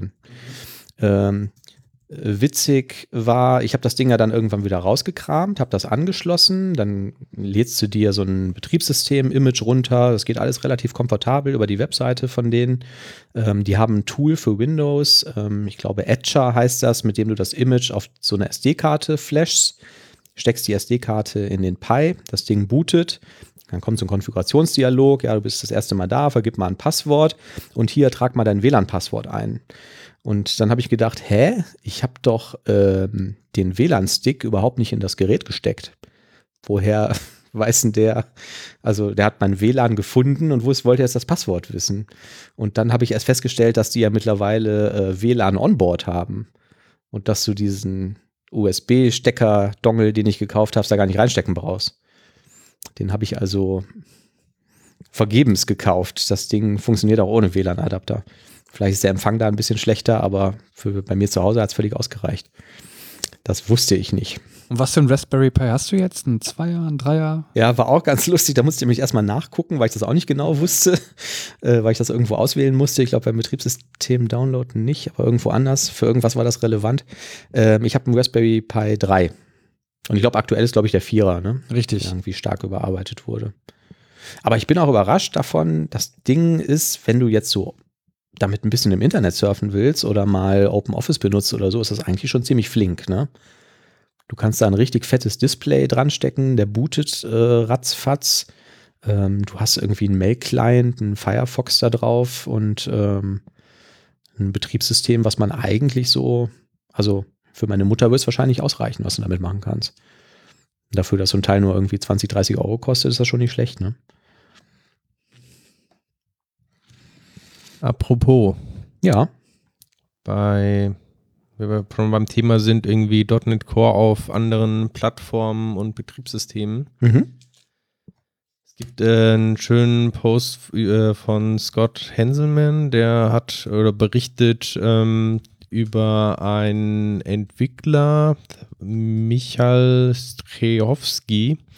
Das ist ein Entwickler irgendwie im .NET Runtime Team und der hat äh, mal geguckt, ob er es hinbekommt, auf Windows 3.11 ein .NET Core Programm auszuführen. Aha, cool. Ein Und hat bestimmtes oder? Hat es tatsächlich geschafft. Ja. Also das Programm ist minimal, das zeigt irgendwie nur beim Starten eine Messagebox irgendwie an. Ja. Ähm, mit irgendeinem Text und beendet sich dann wieder. Also das Kleinste, was man irgendwie so machen kann, so eine Art Hallo Welt. Ja. Aber das hat er hinbekommen, auf Windows 3 auszuführen und das Ganze irgendwie auch nur in einem Programm, was 8 Kilobyte groß ist. Also das war, glaube ich, die die größere Challenge, irgendwie das so weit runterzukriegen. Es gibt ja die Möglichkeit, mit den äh, mit .NET Kommandozeilen-Tools die Sachen irgendwie native zu kompilieren, sodass die gesamte Runtime alles quasi in einer äh, Exe-Datei enthalten ist. Mhm. Und von diesem Ausgangspunkt, ich glaube, die allererste Version war noch, ich weiß nicht, äh, 80 Megabyte oder so groß. Mhm. Ähm, wenn man da halt anfängt, dann alles wegzu, äh, wegzumachen, dann kommt man auf wenige Megabytes und dann hat er halt angefangen, okay, die Base Class Library, die schmeiße ich komplett raus irgendwie und mache nur so ein paar Stubs für ein paar Klassen rein und ähm, Mhm. Garbage Collector brauche ich nicht, äh, wenn ich hier mit äh, Static Allocation und so arbeite. Okay. Und so hat er sich halt dran gerobbt und am Schluss ist er halt irgendwie bei diesen 8 Kilobyte irgendwie äh, gelandet. Ja. Und dann hat er festgestellt, das Ergebnis, was da rauskam, das ist auch immer noch mit dem alten Linker von, äh, von keine Ahnung, 1990 oder sowas kompatibel. Ja. Und damit äh, kann er das Ganze dann auf Windows 3.11 quasi ausführen. Das ist cool. Ja. Find Setzt voraus irgendwie, äh, dass man die Win32S irgendwie da installiert hat. Das war so eine Erweiterung von Microsoft, wo man auf Windows 3.11, was ja eigentlich ein 16-Bit-Betriebssystem ist, äh, noch so 32-Bit-Anwendungen einige ausführen kann. Aber dann ging das wohl. Wo kriegen wir jetzt Windows 3.11 her? Gibt das irgendwo, gibt es eine VM oder so? Oder? Gibt bestimmt irgendwie so ein, im Internet so ein JavaScript-VM oder so, die das ausführen kann. Ich weiß es nicht. Die haben doch, der Source Code von Windows 3.11 ist nicht öffentlich bisher, ne? Der von DOS wurde ja mal veröffentlicht. Also Aber nicht offiziell Ja. liegt, äh, kann gut sein. Also da war ja mal, Hm. Mal was, ich weiß nicht, ob es Ja, ich überlege jetzt die ganze Zeit, während du das erzählst, wo denn wohl irgendwie die Challenge dabei ist, ne, das, das zu portieren. Aber ich glaube, und wahrscheinlich äh, hat er deswegen auch mit der Dateigröße so rumgekaspert, das geht wahrscheinlich da schon los, ne? Das konntest du, das ist ja auch nur ein Aufsatz für DOS, ne? Konntest du da Dateien haben, die irgendwie 80 Megabyte groß sind? Keine Ahnung, ob das überhaupt supported So. wurde. Zu einem haben sich ja die ähm, APIs komplett geändert. Das Ich ist klar. Anfang gesagt, Ja, ja. das 16-Bit irgendwie. Jetzt hat er mit ein paar Tricks das 32-Bit ausführen können, aber er musste zum Beispiel für diese Messagebox halt mit äh, P-Invoke arbeiten Mhm. ähm, und eine ganz bestimmte Methode dann benutzen. Ja. Ähm, ja. Aber ich sag mal, wenn ich jetzt eine Konsolenanwendung schreiben will und ähm, ich ähm, kompiliere die für Windows ähm, x32 und für ähm, Linux 32-Bit, ist das so ein Riesenunterschied? Ja, wahrscheinlich schon, ne? Speicherverwaltung und so, das ist alles irgendwie ein Thema, ne? Und es Also wird halt Speicher allokieren und standardmäßig so, halt ne? sehr, sehr viel dazugelinkt. Ne? Also diese gesamte Runtime, wir haben als Beispiel jetzt äh, gesagt, der Garbage Collector, Hm, der braucht ja wiederum auch etliche ähm, Betriebssystemfunktionen, um dann zu Ja, ja, funktionieren. richtig. Ne? Und das muss erstmal alles Ja. weghauen, bis dann wirklich nur noch der Kern des Programmes irgendwie da ist. Ja. Wenn du dann so weit erstmal bist, dann hast du immer noch wegen Dateiformaten und so musst du natürlich gucken, damit der Linker das versteht, müssen die Sachen ja auch im bestimmten Format sein Ja. und so, ne? Ja. Ähm, Ja, ja, genau. Also die Einschränkung des Betriebssystems ist wahrscheinlich auch so ein Hauptproblem. Ne? Ich glaube, Windows war ja auch gar kein richtiges Multitasking, Windows 3X. Ähm, du kannst ja dann wahrscheinlich nicht mal irgendwie sagen, ich starte einen zweiten Thread, wo der Garbage Collector drin läuft oder so. Ne? Ja, das muss Also- ja mehr oder weniger alles synchron funktionieren. Der Entwickler selber, der hat das irgendwie in, in Twitter so ein bisschen dokumentiert. Mhm. Ähm, allerdings habe ich jetzt äh, in die Shownotes trotzdem mal den Artikel vom Henselmann verlinkt, weil er es ein bisschen schöner noch aufbereitet, ausführlicher, als es jetzt im, Ja. in Twitter irgendwie möglich war. Ja. Ähm, ich habe aber auch gesehen, als Twitter war eine Antwort, ähm, ja, derjenige liebt es, dass es so absurd wäre, weil man wohl dieses Programm auch trotzdem nur auf einer 64-Bit-CPU ausführen kann. Das heißt, äh, der Use Case ist, ich habe ein Windows 3.11 auf einer 64-Bit-CPU laufen und kann dann dieses äh, Programm ausführen. Ja. Also ich könnte mir vorstellen, dass rein binär der Maschinencode zwar mit Windows 3.11 so kompatibel ist, also die Mhm. Libraries und sowas da benutzt werden, aber dass der, ähm, der Assembly-Code quasi trotzdem eine moderne CPU voraussetzt und Ja. einen bestimmten Befehlssatz halt, ne? Ja. Der damals halt gar nicht vorhanden war. Ich kann mir auch einfach vorstellen, dass es wirklich auch, äh, es gibt wahrscheinlich irgendwo noch Leute, die das laufen haben, wo es irgendwie Einsatzzwecke dafür gäbe, dass du mit .NET irgendeine Software schreibst, die dann auch unter Windows 3.1 laufen könnte, sollte. Aber die würde vielleicht dann gar nicht funktionieren, wenn Mhm. das äh, nicht auch eine CPU von damals ist, ne? Ja, also ich erinnere mich damals, als ich bei Siemens gearbeitet habe im Callcenter-Bereich, gab es ganz, ein ganz fettes Callcenter-System. Das sind ja im Prinzip dann auch nur irgendwelche Serverschränke, wo irgendwelche Software drauf läuft, mit so ein bisschen sehr spezieller Hardware, die dann quasi die Brücke machen von dem Server zur ja, zur Telefonleitung oder zur Tel die das Ding dann zur Telefonanlage machen. Und ähm, es gab eins von einem Hersteller, Name ist mir gerade äh, entfallen, das lief halt auf Windows NT 4. Und irgendwann war der Support halt, ähm, war das aus dem Support raus, aber die haben das auch nie aktualisiert. Und so eine neue Telefonanlage kostet irgendwie zwei Millionen Euro und im Zweifelsfall haben die das halt heute noch in irgendeinem Keller stehen bei irgendwelchen Unternehmen und das läuft da vor sich hin. Und ähm, vielleicht gäbe es Leute, die ganz froh wären, wenn man vielleicht noch mal irgendwie ein bisschen Custom-Software mit modernen Tools auf uralt Betriebssystemen zum Laufen bekommt. Ne? Wobei NT4 natürlich schon viel moderner war als Windows 3.11. Spannend, das ist ja cool. Habt ihr äh, alle eigentlich schon auf .NET Core 3.1 umgestellt? Ähm, sehr schöne Frage, Manuel. Vielen Ja. Dank dafür. Gerne. Wie es der Zufall so will, Ja. Ähm, habe ich in quasi meinem äh, beruflichen Projekt äh, jetzt aktuell eine Umstellung auf ASP.NET Core 3.1 gemacht und Von? dachte, Von wo? von 2.1 auf Ah ja, 3.1. Also Okay. Mhm. 3.0 haben wir übersprungen, weil 3.1 ja schon quasi angekündigt war und nicht lange Ja. auf sich warten Mhm. lassen hat. Und Long-Term Support hat. Genau. Und ich hatte eigentlich auch gehofft, dass es so relativ einfach geht von der Migration, weil ich hatte jetzt gar nicht so mitbekommen, dass jetzt mit ASP.NET Core 3 jetzt so viel Breaking Changes oder sowas dabei sind oder so viele Neuerungen. Ne? Also das eine war, ähm, mir darüber berichtet, dass äh, JSON.NET halt ähm, ersetzt wurde durch dieses System Text JSON, also die Microsoft eigene Entwicklung. Mhm. Ähm, aber ansonsten ist ja hauptsächlich Sachen dazugekommen, ne? Also irgendwelche Blazor-Geschichten und Ja. mit .NET Core 3 halt auch ähm, ja, sehr viele der, der Frameworks, die sonst so mit dem .NET Framework da waren. Aber jetzt so wirklich große Neuerungen hatte ich eigentlich da nicht festgestellt. Aber tatsächlich gibt es einige Breaking Changes. Ähm, und die Migration war dadurch etwas kompliziert. Also es fängt schon damit an, ähm, man stellt es um auf 3.1 und kriegt es endlich äh, das alles kompiliert, Mhm. startet das Ganze und dann bekommt man irgendwo aus den Tiefen des Frameworks eine Null Reference Exception. Oh.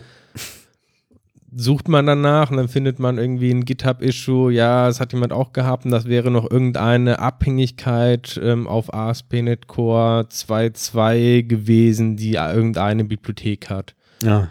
Und das ist natürlich schwierig, weil so ganz verhindern kannst du es irgendwie nicht. Du verwendest äh, ja auch andere Bibliotheken, irgendwelche NuGet-Pakete, die vielleicht jetzt äh, einfach gegen noch äh, ältere Varianten kompiliert sind.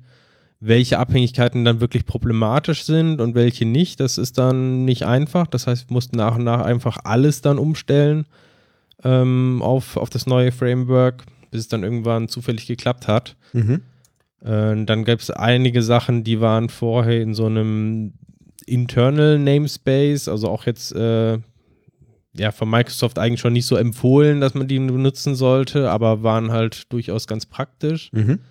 Ähm, diese aber tatsächlich jetzt mit 3.0 dann internal auch gemacht haben. Also nicht nur, dass sie in einem Namespace internal liegen, sondern die Klassen selber waren halt nicht mehr zugreifbar. Ach, okay.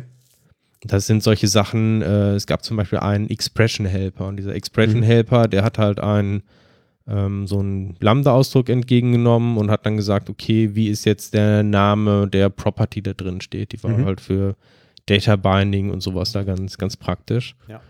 Und die war dann, haben irgendwie auch ziemlich viele Leute benutzt und die ist jetzt plötzlich irgendwie internal. Und der Ersatz, den die dafür anbieten, ist halt auch irgendwie nicht, nicht kein wirklicher Ersatz, wenn man da dann äh, wieder irgendwie Dependency Injection für braucht. Und da gibt es halt viele, viele Kleinigkeiten, die einem das dann irgendwie schon mühsam machen. Mhm. Also Okay.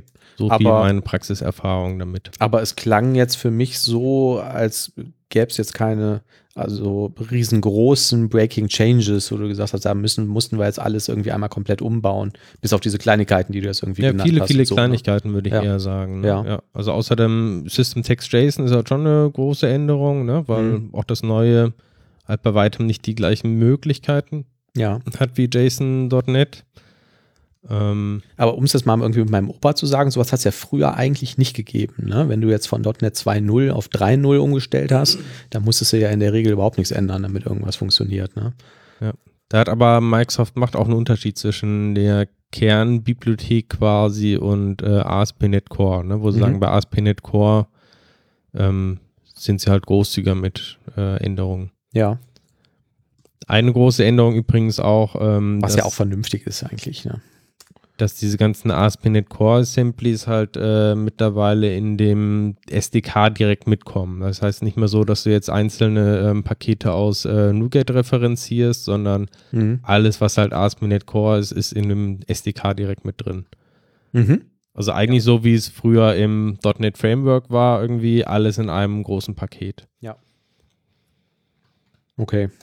Und wie lange haben wir jetzt Zeit, das zu benutzen? Was heißt das Long-Term Support? Ich glaube zwei Jahre oder so, ne? Oder Mindestens, oder? Also, wenn nicht noch mehr. weiß es auch nicht genau.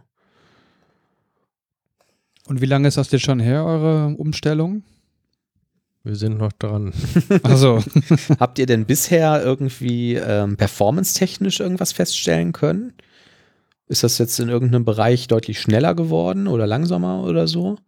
Na, so Also, weit sind wir noch nicht. Ich würde aber jetzt auch nicht erwarten, dass es da große Unterschiede gibt. Ja, also ähm, es hieß ja, dass ähm, viele Kern-Libraries irgendwie jetzt nochmal auf Span of T umgestellt werden und so und spezielle neue Datentypen, was wohl noch nicht durchgängig so der Fall war. Das würde mich nochmal interessieren, ob da irgendwie performance-technisch noch irgendwie was zu holen ist. Also tatsächlich habe ich jetzt selber so langsam angefangen, mal mit Span of Team ein bisschen mehr was zu machen und, und so. Ja. Das war eigentlich ganz, ganz cool. Mhm. Ähm, aber ja, wie gesagt, also ich glaube halt auch nicht, dass es in den meisten ähm, Webanwendungen den großen Unterschied macht. Also zumindest bei uns warten wir halt relativ lange immer auf irgendwelche externen Services, Abhängigkeiten. Mhm. Das ist eher dann, Ja, das ist immer der Flaschenhals, ne? genau, Ja. und nicht die, die reine CPU-Performance.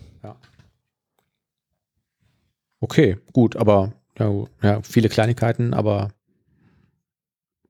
kein Riesenblocker oder so, ne? Oder irgendwie sagst du, äh, natürlich auch so ein bisschen die. Schwierigkeit, natürlich das dann auch ähm, zu verkaufen, wenn einerseits halt durch die vielen kleinen Änderungen Migration nicht so ganz trivial ist, aber gleichzeitig auch die Benefits jetzt ähm, nicht so ganz klar erkennbar sind. Ne? Also Ja.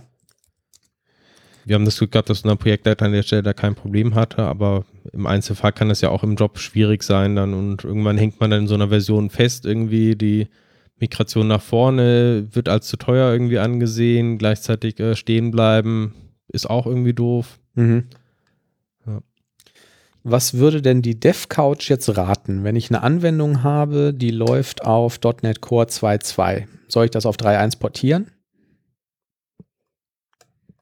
Ich würde trotzdem sagen, ja, also es kommt ja auch mal darauf an, was man für eine Anwendung hat. Die meisten oder sehr viele Anwendungen ähm, sind ja auch, sag ich mal, klein genug, dass man es dann doch schnell umgestellt bekommt. Hm.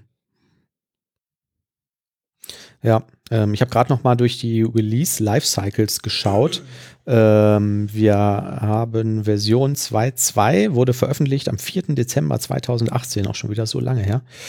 Ähm, letzter Patch veröffentlicht November 2019 und Support Level ist End of Lifetime. End of Support 23. Dezember 2019.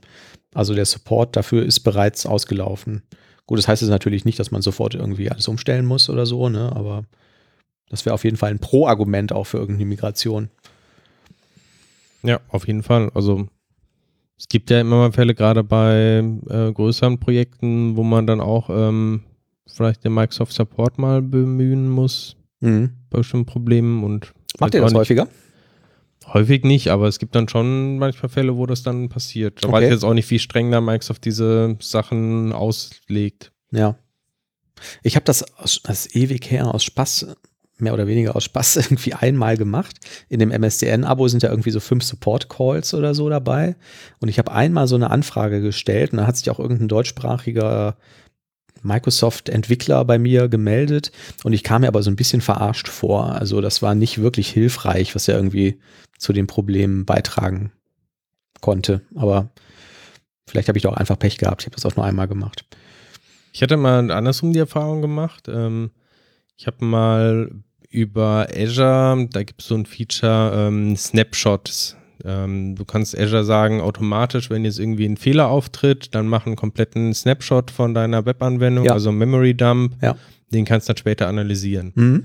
Das Problem aber, was wir immer hatten, war, der legt irgendwie diese Snapshots an, du willst ihn öffnen, dann kommt eine Meldung, Fehler, Snapshot wurde nicht gefunden. Mhm. Und da ist dann unter anderem steht da drin irgendwie, ähm, Sie können eine E-Mail schreiben an snapshothelp at microsoft.com Snapshot not found ne? at microsoft.com. Irgendwie sowas, wenn Sie allgemein Probleme haben oder sowas, ne? schreiben Sie da eine E-Mail. Ja. Da habe ich das tatsächlich mal gemacht. die zurück, drücken Sie ohne, beim Laden dass ich da irgendwie jetzt erwartet habe, so eine generelle Adresse irgendwie, dass man da irgendeine sinnvolle Antwort ja, bekommt. Genau. Tatsächlich habe ich dann aber am nächsten Tag irgendwie eine Meldung zurückbekommen, ja, ähm, was ist das denn hier für eine Ressource genau und mhm. äh, wir gucken uns das mal an und mhm. keine Ahnung. Ja. Das ging dann hin und her. Tatsächlich haben sie mich danach dann irgendwie immer wieder vergessen und ich habe dann tausendmal nachgefragt und dann kam dann nie was, aber immerhin. Ja. Initial kam direkt irgendwie der Antwort von jemandem, der scheinbar auch direkt irgendwie in diesem Team arbeitet und irgendwie da mitentwickelt. Also es ja. hört sich schon an, als wenn er da. Äh, also man hinterher nicht mehr zurückgemeldet. Man bemüht sich auf Wahrscheinlich der Chef gesagt, bist du verrückt, du kannst nicht auf die E-Mails antworten. Wahrscheinlich, ja. Möglich, ja. Okay, .NET Core 3.1 ähm, hat jetzt ein End of Support Date bis zum 3. Dezember 2022. Oh, dann müssen wir schon langsam anfangen, da umzustellen davon, ne? genau. Eigentlich schon. Ja, ist auch interessant, ne, mit diesen zwei Jahreszyklen, das dann Long Term zu nennen. Was haltet Aber okay. Eigentlich von Mobile Blazer? Habt ich habe ehrlich gesagt überhaupt keine Ahnung, was das ist. Geht mir ebenso. also Microsoft hat jetzt, ich glaube, es war auf dieser virtuellen .NET-Conf oder so, ähm, die Mobile Blazer Bindings ähm, vorgestellt. Mhm. Blazor war ja, ist ja dieses Ding von Microsoft, ähm, ja, .NET im Browser. in Razor Pages ähm, auch im Browser mhm.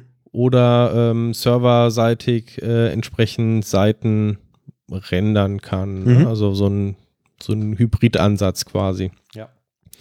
Und unter anderem die Idee ist, dass ich quasi in diesen innerhalb dieser Razor-Pages auch direkt äh, Code schreiben kann. Das heißt, ich habe hier meinen äh, HTML-Button, sage, wenn jetzt hier irgendwie On-Click passieren soll, dann führe hier diesen Codeblock aus und dieser Codeblock ist halt nicht dann in JavaScript geschrieben, sondern in C-Sharp.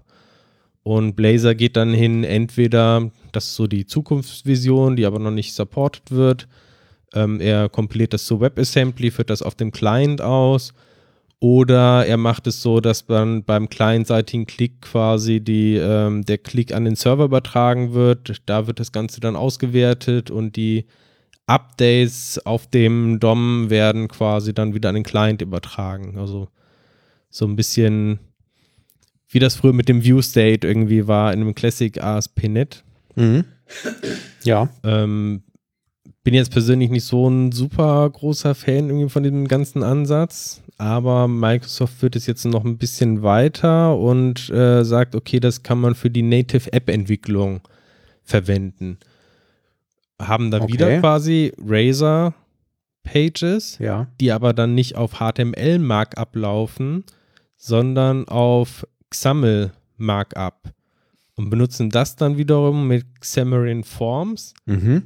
um dann ein Blazor Xamarin Hybriden irgendwie zu machen, der halt quasi letztendlich dann na native Controls äh, auf den jeweiligen mobilen Plattformen verwendet und halt über diese Razer-Sprache halt vielleicht ein bisschen einfacher zu handhaben ist als dieses ganze WPF-Data-Binding.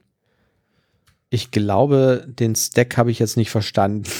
Du schreibst also XAML, ne, eine spezielle Variante davon, richtig? Mhm.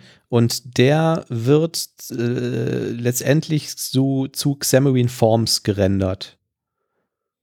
Naja, also wenn ich das richtig verstehe, ich habe jetzt mit Xamarin Forms nicht selber gearbeitet, aber in Xamarin Forms habe ich auch schon XAML Genau, geschrieben oder schreiben können. Ja. Genau. richtig.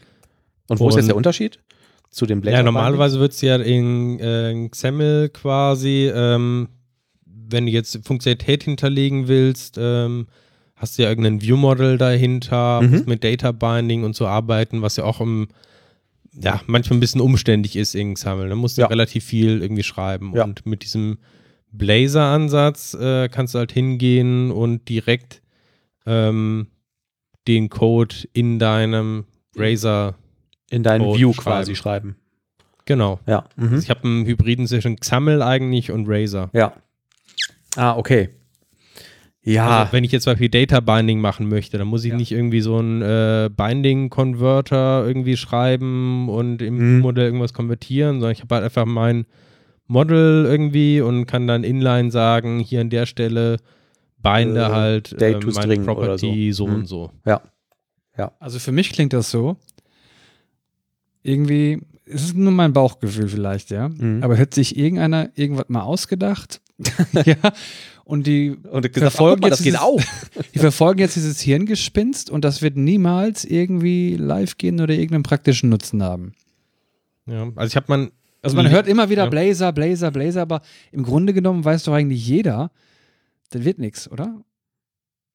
Oder? Ich, Ja, ich, Also also ich ich, kann, kann, ich kann das nicht nicht, dran. äh, nicht vorhersehen. Ich glaube aber auch nicht dran. Also mir kommt das auch seit der Geburt so ein bisschen vor, wie so ein bisschen Silverlight oder so, was ich auch immer Richtig, ignoriert auch habe und immer dachte, wenn ich das lange genug ignoriere, löst sich das von selbst. Und bei Silverlight ist das und irgendwann dann auch wird die angetreten. nächste Sau wieder durchs Dorf getrieben, ja. Also ich meine, Ja, Also ich muss sagen, ich habe in die Shownotes mal so einen, äh, den Link quasi gesteckt, äh, wo das ähm, vorgestellt wird. mhm. Da gibt es auch so ein paar kleinere Beispiele. Und wenn man da sieht, wie das so funktioniert in XML, da hätte ich mich damals quasi, als ich so WPF-Entwicklung gemacht habe, wirklich drüber gefreut. Also es ist halt deutlich einfacher, als wirklich immer diese scheiß Bindings mit, mit den Convertern äh, das stimmt. Das ist Entsprechend- unkomfortabel. Mhm. zu machen und so. Ne? Und da Ja. kannst du halt einfach dann sagen, okay, hier habe ich das, kleine Berechnung drin, Mhm. View-Logik in der View. Mhm. Aber jetzt weiß ich nicht. Jetzt bin ich froh eigentlich, dass ich von dem ganzen Zeug weg bin. Ja. Gut, auf der anderen Seite, ich bin aber jetzt auch nicht so in dieser App-Entwicklungsgeschichte so drin. Wenn ich jetzt wirklich native Apps machen möchte, trotzdem aber jetzt nicht die Logik komplett wieder neu schreiben möchte für alle, ist vielleicht Xamarin nicht der schlechteste Ansatz, kann ich schlecht einschätzen. Und ja. wenn ich das dann eh benutze, dann ist das vielleicht mit Blazor dann auch nicht so schlecht. Aber ja, also ich glaube, wenn du ähm, so eine Mobile-Anwendung schreiben willst und das ist so diese klassische, wie sagt man, Line-of-Business-Anwendung oder so, die jetzt nicht total spezielle Features des Devices benötigt, ähm, finde ich Xamarin Forms eigentlich einen ganz coolen Ansatz. Ne? Also auch für Leute, die schon manchmal irgendwie eine WPF oder eine UWP-Anwendung geschrieben haben, die wissen ja auch quasi mehr oder weniger sofort, wie das jetzt funktioniert und was die hier machen müssen. Und das funktioniert so eigentlich ganz gut. Mir wäre jetzt, also jetzt nehmen wir mal an, ich würde jetzt eine neue Webanwendung starten. Mir wäre das irgendwie auch zu riskant, dass Microsoft nächste Woche sagt, ach, war alles nur Spaß.